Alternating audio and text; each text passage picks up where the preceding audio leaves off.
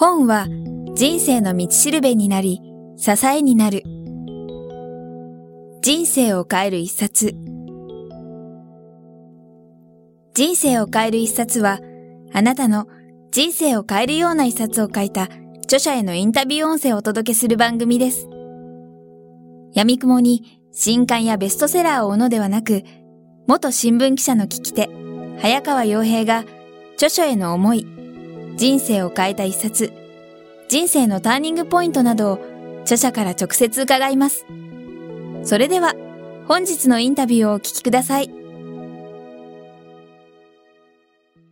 今日はですね、先日の辰村ゆかりさんのインタビューに続いて、ガイアシンフォニー、角川学芸出版から出ている、ガイアの祈りの著者で映画監督の辰村仁さんにお話を伺いたいと思います。簡単に皆さんにプロフィールをご紹介したいと思います。うん辰村仁監督1940年生まれ映画監督63年京都大学文学部美学科卒業後 NHK 入局。74年同局を退社。インディペンデントディレクターとしてドキュメンタリードラマコマーシャルなど数多くの作品を手掛ける。92年よりライフワークとなるドキュメンタリー映画地球交響曲ガイアシンフォニー第1番を公開。以降これまでにシリーズ7作を制作されています。このシリーズは全国規模の活発な自主上映会によって延べ240万人以上の観客を動員。その数は今なおとどまることなくかつてないロングランヒット作となっています。ということで今日はですね辰村仁さんをお迎えしてというより実は事務所にお邪魔してお話を伺っております。いえとんでます。前回奥様でありプロデューサーでもあるゆかりさんにお話を伺ったのでこうしてご夫婦にお話を伺うってことはあまりないのでそうでしょう、ね、はい、うん、よろしくお願いします、うん早速ですね、ガイアシンフォニー、そしてこのガイアの祈りについてもお話伺いたいんですけども、私としても全ての作品見させていただきましたし、この本も読ませていただいたんですけども、ガイアシンフォニー生まれるにあたった、うん、やっぱり何か大きなターニングポイントとかきっかけってあったんじゃないかなと思ったんですけど。それは食っていくためです。1980年から88年までの間に、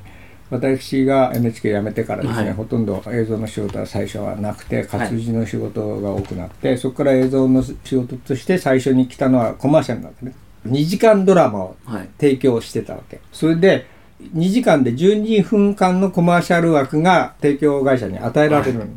でそれを4つに分割して1回が3分で3分の枠で企業のコンセプトが言えるような作品を作れないかと。でただしっていうのがねそこから俺のとこへ来るんだけど1回しか放送しないようなコマーシャルだから、はい、お金かけられないっていうわけ。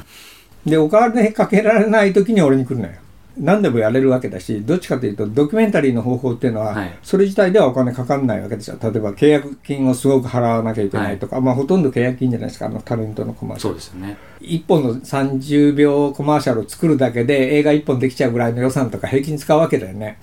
そういうお金はかけられない。でそういうことはやる人がたくさんいるから才能のある。だからお金かかんなくてまあでもいいものでってい。う何かないかっていう時に俺がガイアシンフォニーの元になるようなドキュメンタリースタイルで撮ってこっちからなんか仕掛けて撮るというんじゃなくて、それぞれの場に行ってそれぞれで撮れば合わせて撮る、はい、で人の生き方とか生き様をその人に合わせて撮るという形でやるならお金もかかんないし、人選の問題だけで提案をして、まあ、じゃあ試しに1本目作ってみようっていうんで、作ったらすごい評判があったわけ、それで。それでそれが続いてきて、8年間に世界中の52人のガイアシンフォニー的な多種多様な面白い人たちの生き方とメッセージが3分で描かれるっていう作品を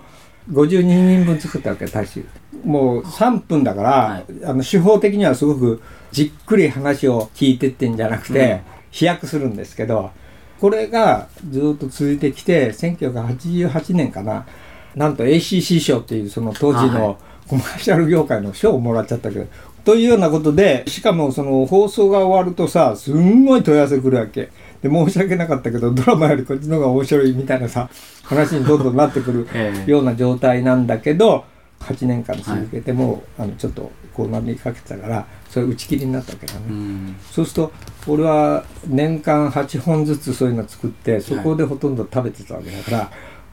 本当にそうなんだ。これ冗談みたいに言うけど、これなくなったら俺、食いぶちがなくなるじゃないみたいなところがあるわけよね。だけどこれがね絶対人がいろんな反応するっていうの、うん、まあだから今のガイアのコンセプトと同じような風に考えればいいですよ、それぞれが独特の自分の生き方を話してるんだけどその奥に人間として気づいたすごいこう、はい。本質的なことがさ、はい。あってそこでは人種が違おうがさスポーツマンであろうが、科学者であろうが大工さんであろうが、はい。アメリカ人であろうがフランス人であろうがみんな何かに気が付いてるね、はい。そういうのがこう52人分も揃ったわけだから、まあだからこれは普遍的なもんだから、はい。多分見る人も絶対それを求めてるのは現実にある、ね、だからメディアとしてのがないんだということが分かって、それでこの続きの延長線上で何か作れてなおかつ食っていけるっていうものが、あのあればいいなと思ったけどその時にテレビ局とか映画会社とかにそういう企画出してもさ発注してくれないわけだよ。それでなんとか自分たちで形にした上はで人に見てもらうとはい。いう作ることをやるメディアとしてはさ、はい発注を受けてやるんじゃなくて自分で作ってやるっていうね。としては、まあ、映画というメディアしかないなと思ってこれを映画に最初にしたっていうのが「ガイアシンフォニー」の第1番っていうのが自分がはい。映画監督なりあの人間として生きていく上での一番直接的はな理由であったと思います。ガイアシンフォニーの作品の統一テーマが、まあ、地球は一つの生命体で我々はその一部として生かされているっていうところが、ガイア理論であることを初めて体感監督自身がしたのはいつかっていうのをお聞きしようと思ったんですけど、うん。そうするとその52人の作品を作ってる時にそういうのって感じ取ったんですか、うん。だから、で、じゃあそこで初めてなのかって話になるじゃん。と、どうもし俺が知ってたことだっていうことになるわけですあーやっそのガイア理論に出会いもそうなわけよ。例えば木とか岩とか水とか、まあ、自分の周辺にある大自然の中のいろんなものの中にさ、はい。なんかがあるっていう感覚は、実は小さい時からずっとうん。持ってて、これは僕個人が自分が特性として持ってるというより日本文化のはいバックグラウンドにそれがあったと思うんですよ。だからうん。近くの神社に行ってなんだかわかんないけど、でっかい木が一個あってさ、はい。それでそれに神様が宿ってるっていうそんな迷信みたいなこと言うなって言いながら、実は大きな木のそばに行った時にふっと感じているはい。こととかね、うん。夜明けの太陽をえ山から上がってくる瞬間にそれを見てて、はい。何もわかんないね、太陽のエネルギーのおかげで生かされてますとかいう理屈を言われてもわかんないけど、美しいわけですよ。はい夜明けの太陽が上がってくる瞬間の色の変化とかさ、だからカーンと焼き付いてるじゃん。ええ。だからそういうような風に我々は多分すでに知っていることである。うん。でその知っていてまあ現代人として生活する時、はい。あんまりその辺が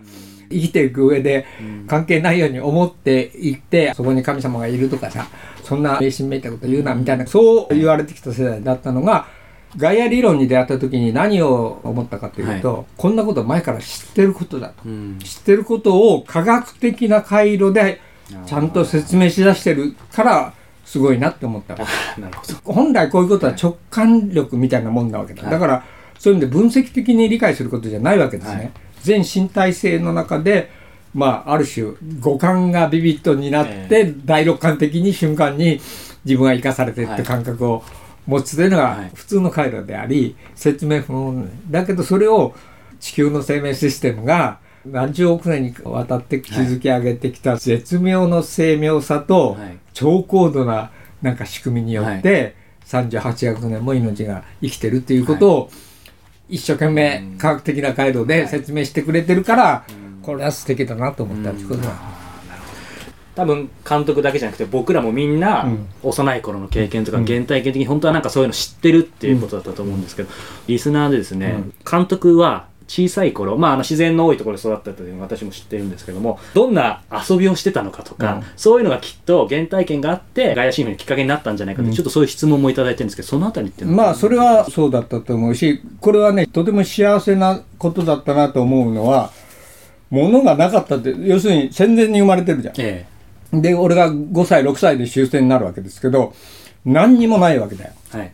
はい。遊び道具とか。必然的にその時どういうふうに遊ぶのかっていうのは木に登ったり川へ行ったり 泳いだりさ、ええ飛び込んだりとかさそういうことですから、あのだからまあその辺のことはねこれから僕がちょっとエッセイにも書こうと思ってるけど、はい。一つ一つの遊びがやっぱり考えてみればすごかったなって思いますよ今ね。だからそそういうところで簡単に言うと全身体性の、い。ろんなあのあれがビビッドになっていくということはあったと思うし、まあ、その体験ということになると本当にたくさんのいろんな経験はありますし、でそこで土台みたいなものが作られてると思うんですね。はい、いろんな危機的な状況とか、はい、あの変化していく自然の中でセンサーがいっぱい開いてるという状態の中で何かを感じ取る力っていうのが身体的に培われていったっていうことは非常に今の僕の映画作りの根本的なコンセプトに関係があると思います。生命の本質として生命が危機的状況に近づいてくると、はい、ということは呼吸してないとか、はい、あるいは酸素が入ってこないとか、その時にその中でも生き延びるためにどうしたらいいかっていうことをもう自分の頭で考えてそうするんじゃなくて生命それ自体が今までの通常とは違うシステムを発現していくって可能性が人間にもあるということなんだ。もうちょっと単細胞的な生物はもっと簡単にそれやります。はい、人類はものすごく複雑であり、とりわけ心とかさ、持ってるから、そういう状態になるのは難しいにしても、そういう危機的状況の中で生き延びようとする力っていうものが、ごく素直に発言した時には、生命の今のセットされてる仕組みが変わってくるってことがあり得るってことを言ってるわけだよね。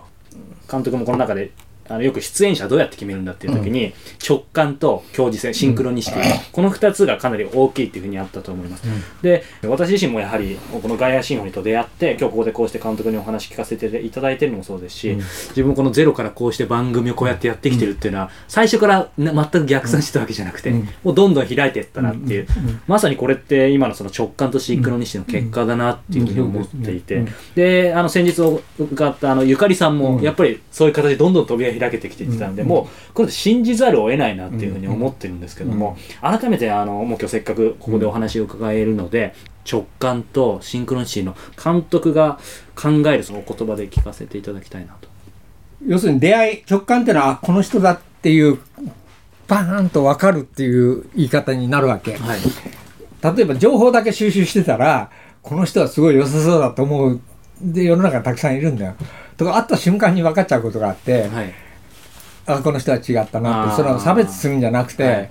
あのあこの人がの出演者には向かないなっていうふうに思うっていうことがあるのね。あの本読んだり情報とかデータだけ集めれば、はい、あのこの人もすごいなって思いがちなんだけど、うん、それでで直感だという言い方になるわけよ。直感的に分かりますって。はい、会った瞬間に分かることはその人がどういうモチベーションで、はいどういうこう、その人も自身も気が付いてない、どういうモチベーションで、そのことをやろうとしてるかとか、はい、今言ってるかとかさ、そういうのが、あの、一瞬にして先、あの、関東しか言いようが、直感としか言う分かっちゃうっていう、動機が。だから、ある人が、あの、いいこと言ってんだけど、お前たち分かってないなって言って、あの、分かってないやつに俺は教えてやろうみたいな風に思いながら、喋ってる時のまあ、瞬間に感じるものと、はい、それから、あのああこのことはぜひぜひともみんなと分かっちゃいたいなと思いながら、はい、こうあの喋ってる時のあれあるようでだからモチベーションで、ね、喋、はい、ってる本人自身が意識してないかもしれないモチベーションのレベルでこの人が素敵だなっていう感じに、から出てくる言葉と、はい、意味の羅列としては同じように見えても人に対するさあのなんていうか受け取る側の方が、すごい、あ、この人素敵だなと思い、あ、いい顔してるなと思いながら、あの、聞くのと、はい、なんかこの人のことをあんまりバカにしたらあの怒られるとかさ、自分はダメだなとか、あの、思わせ、思われるんじゃないかとかさ、はい、そういうふうに思って、あの、聞かざるを得ないような。だから、あの、古い脳の方の情報処理のスピードが先に来ちゃって、はい、そっから、あの、新しい脳の方と一緒になって全体の判断をする。だから知性というものは必要なんだけど、はい、それ以前にモチベーションというのが、えー、どういうことなんだっていうところで、あの、人類の直感というのは、そういう知性的なものと、はい、そういうこう、古い脳、はい、すなわち何十億年ってかかってできてる。の、両方のバランスの中で出てくるもんだ。だから、偶然か必然かっていう、よく言う話もさ、人類という種は、ある言い方すれば偶然としか言いようがないものを必然にシフトさせていくことができるという、それが人類という種のの素晴らしさであるっていうね、このことも本当だと思うしさ、神業じゃなくて人技だってそういうことですね。ねだからあのそういう感じですねうん。僕のあの直感というのは。だけど実際には直感なんだよ直感的に現れるから省エネなの。なるほど、まあ、そこでそういう直感に基づいて行動してるうちにその、いろんなシンクロニシティというかそういうものも生まれてきて、そして形になってるっていう、でねだからそのそれが一直線に素直にいくっていうもんじゃないというのも分かった上で言うんだよ。綺麗にではないあのね1番2番の頃っていうのは、はすごいやっぱりそういうその素直な直撃的シンクロニシティがいっぱい起こったかあらあそれでみんなその話あのね公園に行ってみんなその話大好きなわけよ。だからなんかみんなあるんだよ そういうのね。ででも実際にそういうね、はい。あのありえないような確率上はありえないような偶然によって一気にポンポンっていくのがあったわけね、ところがだだんだんあれだよね。あのこうだと思っていいってそうじゃないっていうことが分かる時もあるわけ、い。うん。でその時にどういう態度を取るかっていうのはまたね、うん。この道だろうと思って行ったらどうもそこでどっか疲れちゃってどうしようもないっていう時に、だから他力本願的だとそこで諦諦めちゃうってことになるんだけど、これ違ってるのに絶対意味があって、で何か何を言おうとしてんだろうっていう回路でもう一回見直してる時に別のところでさ起こってくるっていうね、あのことがあるんであのだからさっきたまたま言ったあのジェーン・グドールなんかの話で言うとさっき言ったように写真を見てこの人は絶対だと思って、はい。で読み始めるじゃん俺が。英語で、はい。だから3倍ぐらいかかって、はい。で読み終えた時にあ間違いなくやっぱりこの写真に出てた、はあのジェーンらしい人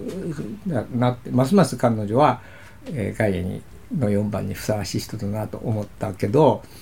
情報的にもその本を読んで分かったことは、はい。アメリカで講演すると6,000人とか8,000人とか集まるような有名人だってことが分かったけど俺は有名人だと思ってなかったんだよ。それで有名人難しいわけ、はい。なぜかというとエージェントがついてるから。ああそうですね。でエージェントがついててあのいわゆる普通のルートでエージェント経由で行くと絶対そ最初にはねられちゃう。だけど確信があるわけよ。もうこういう人だから俺が直接会ったりあるいはガイアシンフォニーのことを知ったらさ絶対出てくれる出たいというっていうふうには確信があるけど、アプローチの道を間違ったら届かないっていうのが分かってさ、うん。分かるからと思って。どうしたらあのタッチできるかなと思ってたら、ちょうど読み終えて23日後に新聞パッと開いたらさジェーン・グドールのさ自伝の新刊日本語出版ってこう、ええ広告出てるじゃんでなんで神さんその3ヶ月もかかってさ俺が読むっていうのをねあの英語で読み終えた途端日本語出るの分かってりゃさ 私が日本語で見たのにと思いだけどなんだこれはと思いながら、ええこれもそういう時もあるのよ。これも一つのねなんか重要な試練なんだろうなと思ったら英語で読むっていうのかな。で翻訳者見たら、はい。上野圭一って書いてあるわけ。です。で上野圭一っていうのはあのアンドリュー・ワイルの翻訳もやってるし、ホリスティック医学のあれだし兵庫県宝塚生まれで誕生日が4月23日で同じで、はい。それで俺より1歳下でっていう、はい。そういうやつで、はい。出会ってるのはガイア始まってからええ。以後ですけど、もうほとんど魂の兄弟みたいなやつじゃん。で俺があいつに会いたいなと思ったらはい。目の前、犬連れて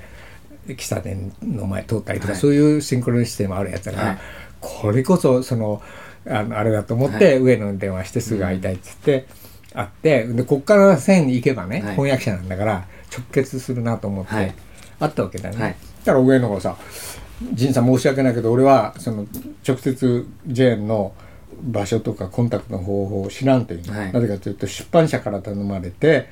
それで翻訳してるんだからあの直接自分がやり取りしてないって言うんですよ。はい。であれおかしいなと思ってさこの線がすごいシンクロにしてたのにうまくいかねえな、はい。だから上野が愚痴を言ったわけ俺に「仁さんさあのジェーンさんってすごい難しい人みたいよ」って言うんだよね。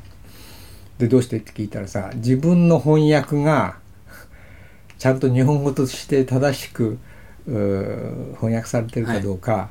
あのある人にチェックしてもらって、その人が OK 出したら OK だっていう形なんで、俺は自分の翻訳は自信あるんだけど、はい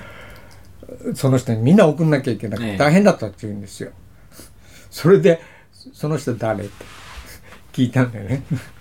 たら、なんとね、高円宮下子秀からその流れから結局秀から電話したらあの直結して 直結したとこから電話かかってきて、はい、あのジェーンから電話かかってきて、えー、しかもあなたの電話を待ってましたっていう声から始まったんだからさ、うん、と。というようなことで、まあ、何を言いたいかというとセンクロネシティも結局その瞬間にもう全面的に、えー、素晴らしいことが起こるわけじゃなくて、うん、そう思っていって起こらないっていうことに対してまたどういうふうにな態度を取るのかによって、変わってくるっていうね。そこは偶然必然に変えるそうそう人技ってことですね。そういうことです。人技ってなる